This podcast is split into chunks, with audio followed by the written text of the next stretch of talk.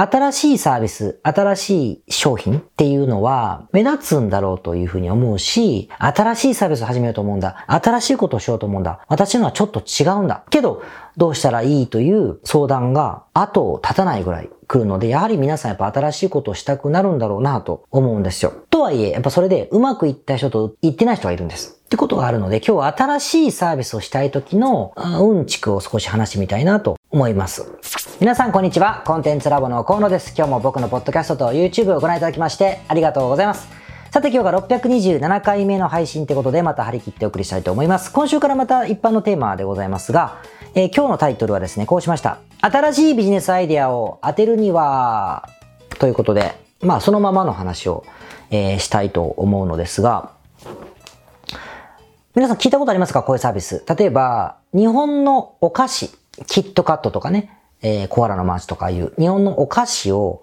ボックスに詰めて、サブスクで海外の方々に買ってもらうというサービス、東京トリートっていうんですが、これが結構売れていて、あの、この ICHIGO社、 ICHIGOって会社であの若い女性の社長さんがやってる会社なんですけれども、この ICHIGO社のですね、年商はなんと1000期40億を超えたそうでございます。利益とか非公開なんでね、あの投資資金とか使って、まだ赤字なのかもしれないけど、でも40億売れたことがまあすごいですよね。まあ非常に、あの、新しいサービスだというふうに言われています。あと、日本のコスメとか、韓国のコスメを積み合わせたコスメボックスみたいなものを売ったりとか、いうふうにこう、いろんなことをなさってるわけですが、こういう会社が、まああったりしますね。あとはなんだろう、NFT とか暗号資産が、その歩くだけで溜まるゲームみたいなのも、すごく今話題になっていて、えー、流行ってる結構画期的なサービスだなと思ったりとか、あと日本だとね、えっと、リュックサックを背負うと、そのリュックサックにパッドが入ってて、そこにこう、広告が出るんですよ。だからそのリュックサック背負って歩くだけでバイト代になるってやつね。いうサービスが、あの、最近ローンチされて、あの、よくニュースになってますけども、みたいなことがあったりとかってことで、なんかとにかくとかく、やっぱ新しいサービスで、えー、当たってるものというのは、すごく話題になることが多いですよね。まあ僕は仕事柄、その、よく、あの、サーチして知ろうとするからもちろん知ってるのもあると思うけど、皆さんにも勝手に耳に入ってくるぐらい、やっぱり、あの、新しいもので有名になったものとか、新しいもので売れているものっていうのは、あの、耳にすることが多いんだろうな、というふうに思います。でも一方で、あの、例えば、ただ広告代理店、ありきたりの Facebook とか Google の広告を代理でやるって会社を立ち上げて、半年で40億ぐらいの売り上げをうわっと上げた社長だっているわけですよ。でもこういう人って名前言えますか？パって。僕はもちろん仕事柄知ってますよ。して、えー、言いませんよね、えー、知りませんよね？そんな会社があることそもそもね。でしょ？とか、えー、フランチャイズで、まあマッサージ屋でもいいや、まあ美容院かな。美容院を、まあ40店舗広げて、もう今いつもフェラーリ乗ってますみたいな人ってテレビのバラエティに出るんなら気づくかもしれないけど、ニュースにならないので知らないでしょ？でも、やってることはあんま変わらない。あの、業績って意味では変わらないんだろうけれども、そういうことってあるじゃないですか。だからそれだけにやっぱり、新しいサービス、新しい商品っていうのは、目立つんだろうというふうに思うし、そういうものがうまくいくんだろうというアンカリングにもなるんだと思うんですよ。だからこそですが、僕みたいに結構リアルなというか、なんかめっちゃこじんまり、スモールビジネスの話をする人にでさえ、うちの会社にさえやっぱ新しい商売、新しいサービスを始めようと思うんだ。新しいことをしようと思うんだ。私のはちょっと違うんだ。これまでとは違うものなんだ。けど、どうしたらいいという相談が後を絶たないぐらい来るので、やはり皆さんやっぱ新しいことをしたくなるんだろうなと思うんですよ。なんで今日は、とはいえ、やっぱそれでうまくいった人といってない人がいるんです。やっぱいるんですよ。うまくいってない人の方が多いかもしれないけどね。でもうまくいった人もいる。ってことがあるので、今日は新しいサービスをしたい時の、うんちくを少し話してみたいなと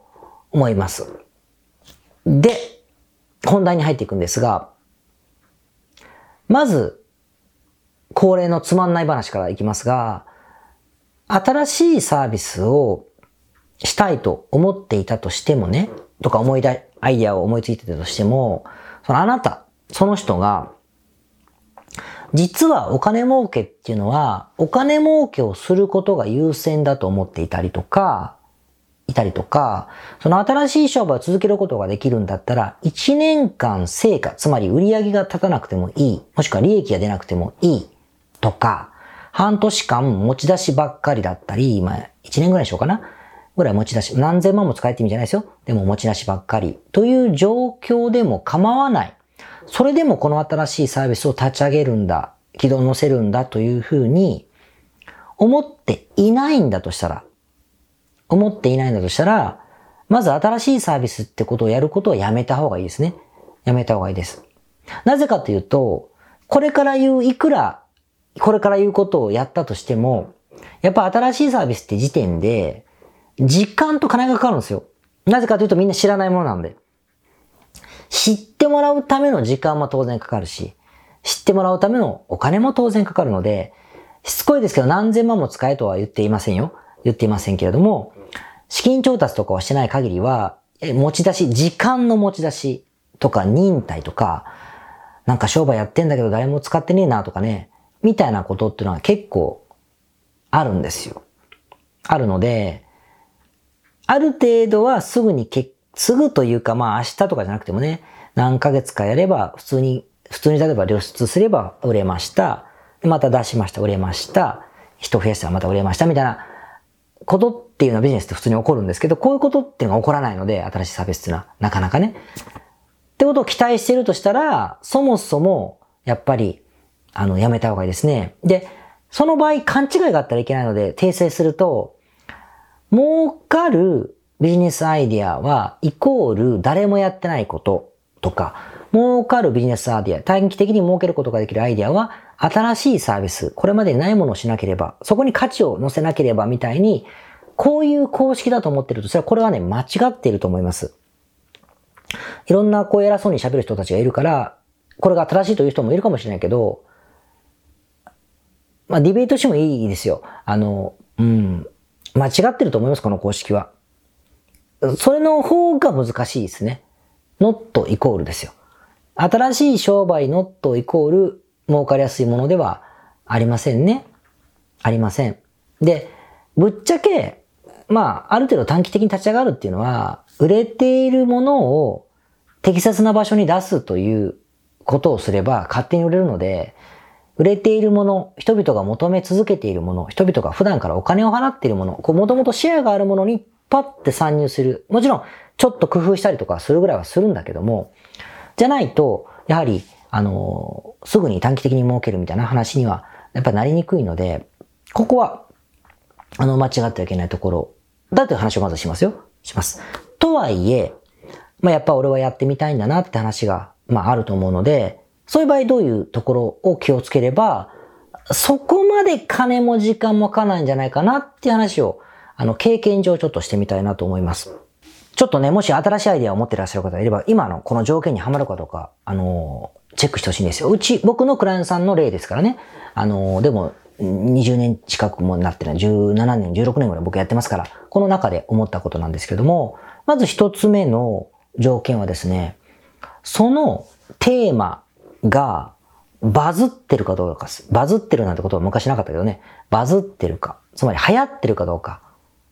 流行ってるっていうのはその、ヨガが流行ってますよねっていうのはもう流行ってるとか言わないもう一般的じゃん、ヨガなんて。そういうことじゃなくて、バズってるんですよ。バチョーンって、バチコーンってあ、バズってるってことですね。例えば、と今だったら SDGs です。ヨーロッパって SDG っていうのかな ?SDGs ですよ。サステイナブルみたいなもの。SDGs、持続可能な17の目標みたいなものは、これもわからない。その好きな方々には怒られるけど、まあ流行りでしょ、こんなの。流行りですね。ブームですよ。ブーム。SDGs と言っ言っときゃいいじゃんみたいなところがあるのがブームなんだけど、めちゃくちゃバズってる。日本はとにとにかくバズってる。アメリカはそうでもないらしいけどね。ヨーロッパもバズってますね。このバズってる SDGs というのは、えー、要は、バズってるから、このバズってる世界の中で変わったことしても、ハマりやすいって、みんなが飛びつきやすいってことですよ。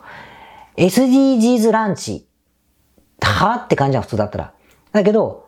バズってるから、あのー、サーファーズランチって言ったらさ、まあ知らねえよってなると思うけど、SDGs ランチってなんかね、おってなるじゃないですか。SDGs アイス、SDGs ウェア、SDGs スニーカー、SDGs トレーニング講座、SDGs コーチング、SDGs コンサルティング、SDGs フィットネスかわかんないけど、みたいな。ことをすれば結構当たりやすくてね、うちのクライアントさんでも結構 SDGs の講座を作ってみたんですが、これまでないそんなものはね、だから新しいものだと僕は思ってるんですが、SDGs ってエッセンスを加えることによって、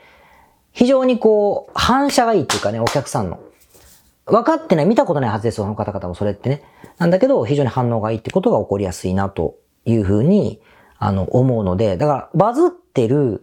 テーマっていうのは結構大事じゃないかなと思う。まあ、今だったら僕 SDGs しか言ってあげられないですけど、まあ、来年にも何かあるかもしれませんね。だから、ちょうど今年の11月だったらワールドカップですよ。ワールドカップなんとか、ワールドカップまんじゅうとかを東京で売れば売るかもしれませんね。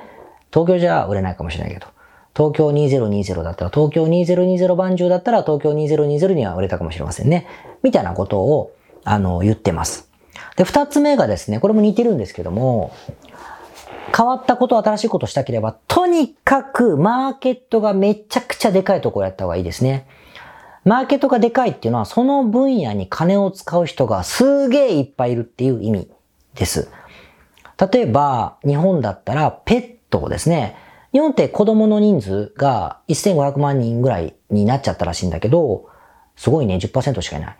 子供は1500万人、ペット、犬猫の飼ってるのは2000万頭とか超えたらしくてですね。まあこれはもうめちゃくちゃいっぱいいると言えるじゃないですか。とか、あとワインですね。どんだけみんなワイン好きやねんぐらいワインが好きでしょ？ワイン。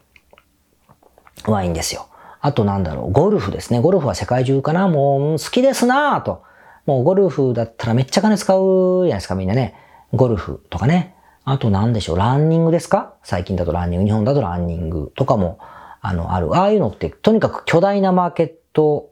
だと思うんですよ。あとなんだろう、長寿ですね。えー、認知症にならないとか、癌にならないとか、いうようなことだったりとか、あとはなんだろう、スマホゲームですね。スマホゲーム、スマホゲーム。あとマッチングアプリとかかもしれない。この辺はとにかく、巨大ですね、マーケットが巨大。これ世界中そうだと思いますけどね、人口に比例するぐらい多い。こういうところでちょっと変わった空気を出せば、意外といけると思います。ワインなんだけど、これまでなかったワインの何かのサービスとか、ゴルフなんだけど、これまでなかったゴルフの何かのサービスとか、っていうことに、えー、なるだろうというふうに思いますね。ライズアップとかね、日本のライズアップってあの、コミットメントするっつって、めちゃくちゃ厳しく言われて、ブロッコリーとかだけ食べて、うんがーって、あの、筋肉量上げて、代謝上げて、みたいなことをやるサービスってもちろんそれまでなかったですね。日本にはそんなサービスなかったけど、なんであんな当たったか、短期的に、短期的に当たったかって広告の効果がありますけど、やっぱダイエットというテーマがめちゃくちゃでかいので、ちょっと変わったことぐらい隙間がいくらでもあったのかなと、あの、いうふうに、えー、思うんですよ。駅前留学、昔で言うな駅前留学 ECC とかノバもね、今は下火ですけども、それも英語の産業っていうのがクソでかいので、やはり隙があったんだろうなというふうに、まあ、あの、思いますね。だから日本のなんか変な伝統工芸を売るよりは、日本語教育の中で何か変わったことする方がやっぱり当たりやすいというのはある。まあ、それはちっちゃいですけどね。日本語教育だとすると。に考えていただけると、僕の経験上は、変わったものでも、あの、商売になってるなって感じがします。で、僕は、えっと、副業の時代、すっごい昔です。20年ぐらい前は、転職マニュアルとか、転職コンサルタントみたいな仕事を売ってたんですけど、それも売れましたよね、そこもそこ。今思えば転職ってマーケットがクソでかかったから、なんか謎の商材売ってもやっぱ売れたんだなって、今ならわかりますね。当時はイエーイしか思ってなかったけど、あ、ただマーケットでかかったんだなっていうふうには、あの、思ったり、えー、します。なので整理すると巨大なマーケットか、もしくは、あのー、なんだっけ、あそのバズってる分野のどちらかかなと。だから宇宙とかが入れば宇宙なんだろうしね。えー、当時だったインターネットっていうのが流行った95年から2000年ぐらいだったインターネットって言っときゃいろいろ画期的なものができたんだろうというふうに。まあ、今だと暗号資産ですね。暗号資産とか暗号通貨、あ仮想通貨とも言わなくなったか暗号資産の分野って詐欺まがいのものも含めてめっちゃあるでしょあれもだからバズってる世界だからだと僕は思いますけどね。NFT しかり、メタバースしかり、まあ、そこまでメタバースとかはね、あの、言葉を知らない人も多いので、ワインとかペットには全然勝てないと思いますけども、みたいに考えてもらえるといいのではないかなというふうに思います。ということで、新しいサービス知る方はこの2つをチェックしてみてください。それではまた次回。はい。それでは627回目の雑談でございまして、今日は腰が痛いの巻きを言いたいと思いますね。実は僕ね、これね、年は取りたくないなってことなんですけど、これ今こういう性、わかります？これね、僕今肩ここ激痛なんですよ。激痛。これ、あ、痛い痛い痛い。激痛。みたいな。こう50型なんですけどね。こっちの50型を3年ほど前に2年間ぐらいやって、今これ1年目、こっちが今度に1年目。合計6年もやるのかぐらいでもう、サーフィンするのはね、問題ないんですけど、もう痛いっすよ。これもあるし、しかもこの腰も痛くてですね。で腰は、歩いていると、長時間歩いたりとか、長時間立ちっぱなしだとすっごい痛くなるんですよね。で、これは放置してたんです、結構。なんですが、あのー、サーフィンをするときに最近ね、すっごい痛くて、あ、まあもちろんいろんな問題があるのは分かってるんだけど、サーフィンって海の上じゃないですか。サーフィンしてるときにこれ腰をガチコンっていっちゃったら、これ俺死ぬなってのがあって、ちょっと危機感を覚えてまして、もう50が大体たたたたとか、あ、いてててててで終わるじゃないですか。なんだけど、これはやべえと思って、またね、治療院に行き始めたんです。なんですが、治療院って僕は信じてます。皆さんを信じてるけれども、あの、ゴッドハンドみたいなクランさんもいっぱいいますからね。だけどね、なんかね、めんどくさくて、なんでかというと、治療院に行くじゃないですか。例えば、今、3つぐらいジプシーしてるんですけど、1つ目の先生は、河野さん、なるほど、つって。河野さんはね、もう座りっぱなしの仕事で歩いてないでしょう、つって。僕ランニングもしないので、足の筋肉がもう弱りすぎみたいな。で、歩かないから張ってるし、筋力も落ちちゃってるから、この太ももがパチパチでケツの筋肉も張りまくりだから、そういうことで腰に全部負担が来ちゃうから歩き続けてると腰に負担が来るんだよとか立ってると体を支えるのが本当は足の太ももとか太ももの裏とかケツの筋肉で支えるのにこれが弱ったり張ってるから可動域が狭くなっちゃって腰に負担かかってるんだという説明を受けたんですよ。おーって理屈にあって僕理屈好きだから、ああ、そう、やっぱそうですか。やっぱ歩いてないですよ。なんつって。じゃあ河野さん毎日歩いてくださいね。そして体をほぐしていきましょうって言われて。もう週に3日ぐらい行ってましたね。来いって言われたから。だけど、歩いてますか？いや、あんま歩けなくて、歩いてますか？あんま歩いてなくて、歩いてますか？だからダメなんですよって会話が続いて、ふと気づいたんですよ。あれ？こ通っててもダメじゃない？歩けばいいわけって感じでしょ？なんだよと思って、歩く以外ないじゃんと思って、じゃあもう通うのやめようと思って、実際まあ、痛みもなくならなかったんでね、もう何、1ヶ月ぐらい行ったかなぐらい行って、やめ、2ヶ月ぐらい行ったんじゃないですかね。で、まあ歩くようにはしてたんですけど、でも治らないですよ。なんか治んねえじゃねえかと思って、俺そんな運動不足かみたいに思って、こう、なんでしょう、こういうの。なんていうんですか、これ。スクワットとかもやってみたりとかしたんですけど、治んねえなと思って、今度2社目。B 社に行ったら今度は、はい、電気しましょう。じゃあまた明日。はい、電気しましょう。また明日みたいな。謎。これも全然ダメだ、みたいな。何しに来てんだろう、俺。終わってで、三つ目。三つ目です。三つ目行ったらですね、今度全然違うこと言われて、足のこの筋肉が張ってたりとか歩、歩いてないからって言われちゃったんで、これ加齢っすかね運動不足っすかねって言ったら、いや河野さんは結構足腰の筋肉ちゃんとしてますよ、なんて言ったら、そうですか？つって。まあ運動も全くなさってないわけじゃないですかね、僕ね。あの、サーフィン行くときやっぱ歩いたりしますから。あ、そうかと思って。いや、全然この筋肉の張りは、老人が足腰が弱くなって腰が痛くなるのはありますけど、そういうことでは全くないので、足腰、足の裏とか太もももありますよ、多少はと。だけどそこだけじゃ全然ないですよ。だからその証拠に全然治んないでしょ、と言われて、ああ、確かにと思って。そしたらね、僕、まあ、50型もありますけど、もう、もう、反り腰、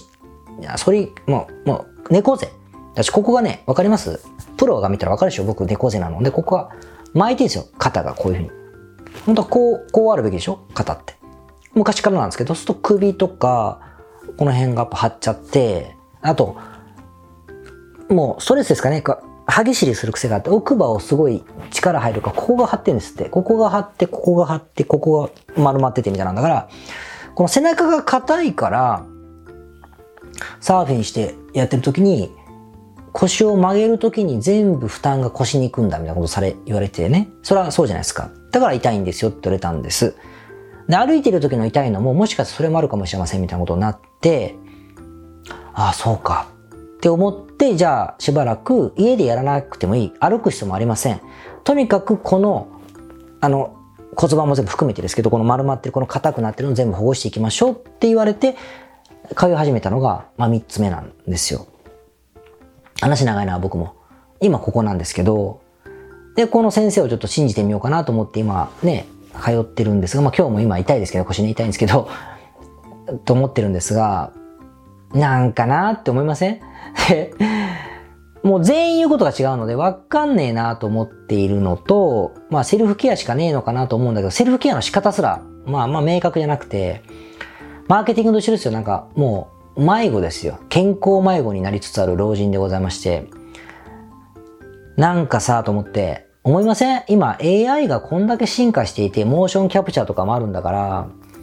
なんかさ、もう僕のこの動きを見てもらって、こことことここがこうだからっていうピーってデータが出てほしいと思いません？そしたら普遍的な情報をもとにケアする。これは人に頼むんでしょうけどね。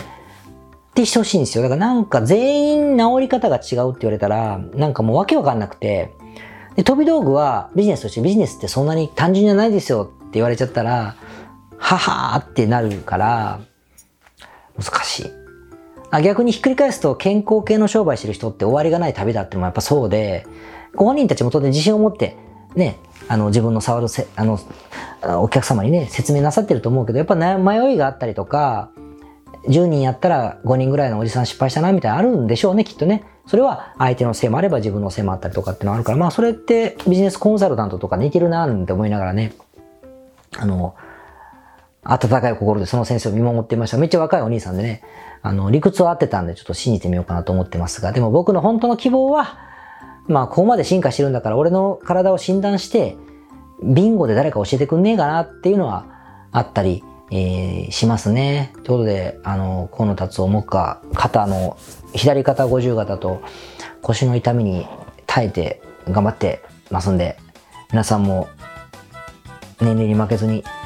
頑張っていきましょう。それではまた来週。皆さんこんにちは。コンテンツラボの河野と申します。この YouTube チャンネルをご覧いただきましてありがとうございます。え普段は在住の起業家の皆さんにインターネットを使ったビジネスのサポートをさせていただいております。これまで、え約3000人の方々のビジネスのサポートを行い、すべてのクライアントさんの売上総額は300億を超えているぐらいだと思います。えこのチャンネルではそんな経験をもとにインターネットビジネスもしくはインターネットを使った起業について、え詳しく役に立つ情報をお送りするように心がけております。海外においての事例もとても豊富に含んでいますので、日本の方にも適用できることがとっても多いと思っております。ぜひチャンネル登録をして配信をご覧になってみてください。ポッドキャストをお聞きの皆様、こんにちは。コンテンツラボの山口よし子と申します。普段はサンフランシスコに住んでおりまして、日々現地からコンテンツラボのお仕事を行っています。いつもご視聴ありがとうございます。いつも聞いてくださっている海外在住の方日本在住の方起業して制約のない自由なライフスタイルを実現したいと思っていませんか？今日はそんな皆様にですねお知らせとお願いがありましてこんな風に最後にお邪魔させていただいています。そのお願いというのはですねコンテンツラボのコンサルティングサービスについて知っていただくということです。で、あのー、番組の中でも河野が時々メンバーさんと呼ばせていただいていることがありますのでご存知の方も多いと思います。起業前の方にはビジネスプランを一緒に考えることから始め起業後の方には集客組織化異業種展開。だったりはたまたお金の残し方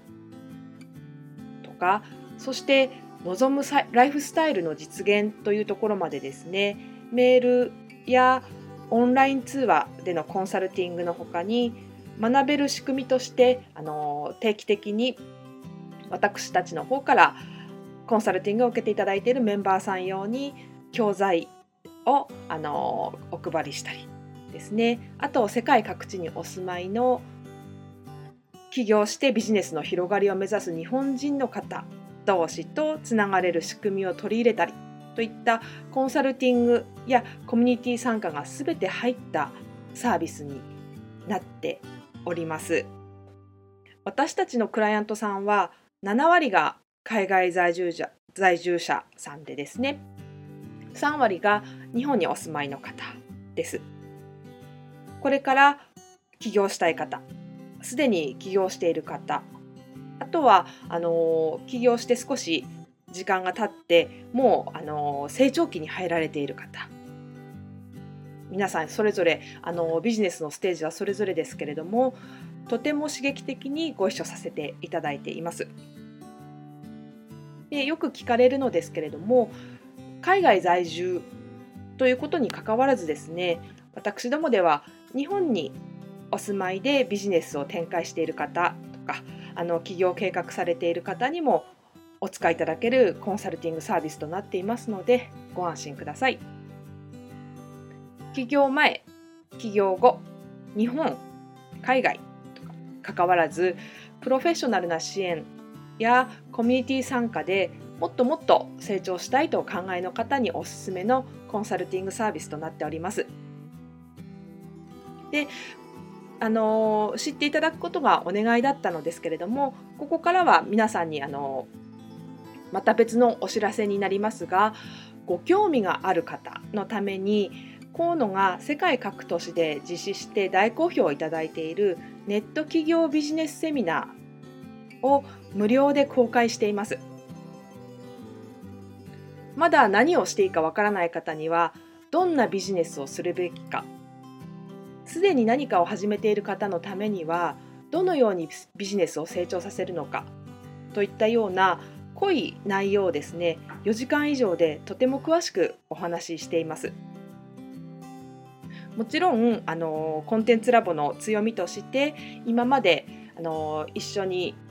サポートして大きくなってきた実際起業されている方たちの生の声も聞けてしまう貴重なものになっています。そしてさらに特別に今回取り下ろした「How to」というものを含めた実践編のセミナーも特別にご覧いただけるようになっております。ネットショップを始めてみたいとかサービス業をしてみたいコンサルティングやコーチング業をやってみたい自分の持っている情報を売ってみたいなどですね全てカバーしている